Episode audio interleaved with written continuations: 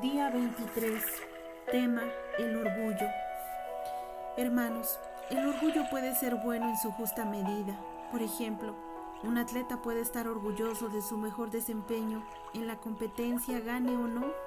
Ese tipo de seguridad y confianza en sí mismo es saludable, pero mucho orgullo puede conducirnos a ser arrogantes y centrados en nosotros mismos. Hemos escuchado el versículo que dice, antes del quebrantamiento es la soberbia y antes de la caída el orgullo. Proverbios 16, 18.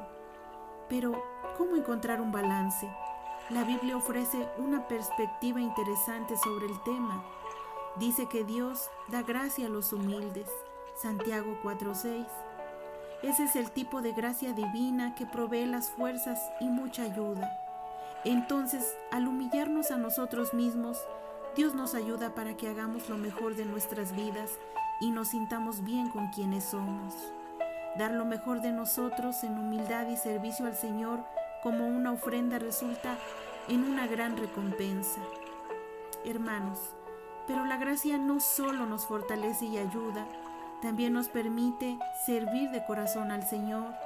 La gracia de Dios renueva nuestra mente para entender cuál es la voluntad de Dios, buena, agradable y perfecta para cada uno de nosotros en el cuerpo de Cristo. Así que cuando comprendemos cuál es nuestro lugar en el cuerpo y tenemos la revelación de cuánto nos necesitamos los unos a los otros, aprendemos a no creernos mejores que nadie, ni a pensar que nosotros nos las sabemos todas, sino por el contrario, a pensar en cómo podemos servir a los demás. Jesús sabía que el Padre le había dado autoridad sobre todas las cosas y que había venido de Dios y regresaría a Dios.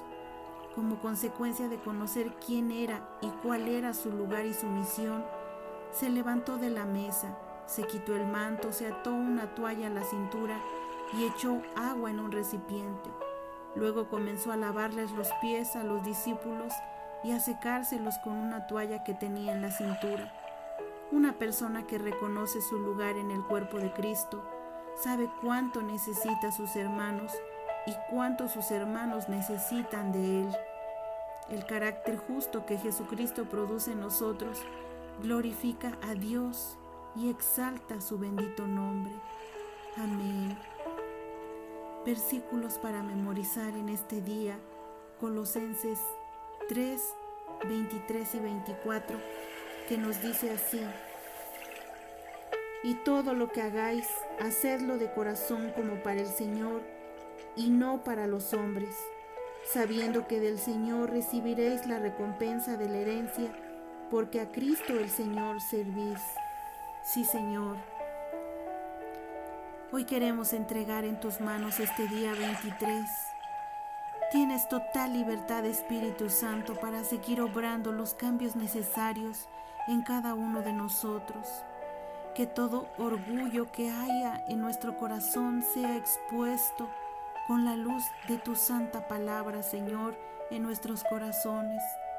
Que nosotros podamos rendirnos a tus pies, que podamos entender que sin ti no somos nada, que no necesitamos sentirnos más o demostrar lo que somos a los demás, sino por el contrario, como tú hiciste, nosotros tenemos que hacer, porque eso fue lo que tú dijiste. Aprended de mí, que soy manso y humilde de corazón, y hallaréis descanso para vuestras almas. Sí, Señor. Queremos seguirte, Señor. Queremos verdaderamente un cambio en nuestra vida, Señor.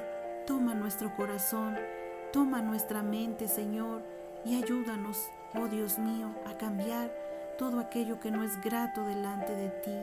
Perdona nuestros pecados, perdona nuestro orgullo y ayúdanos, Señor, en el nombre de Jesús. Amén.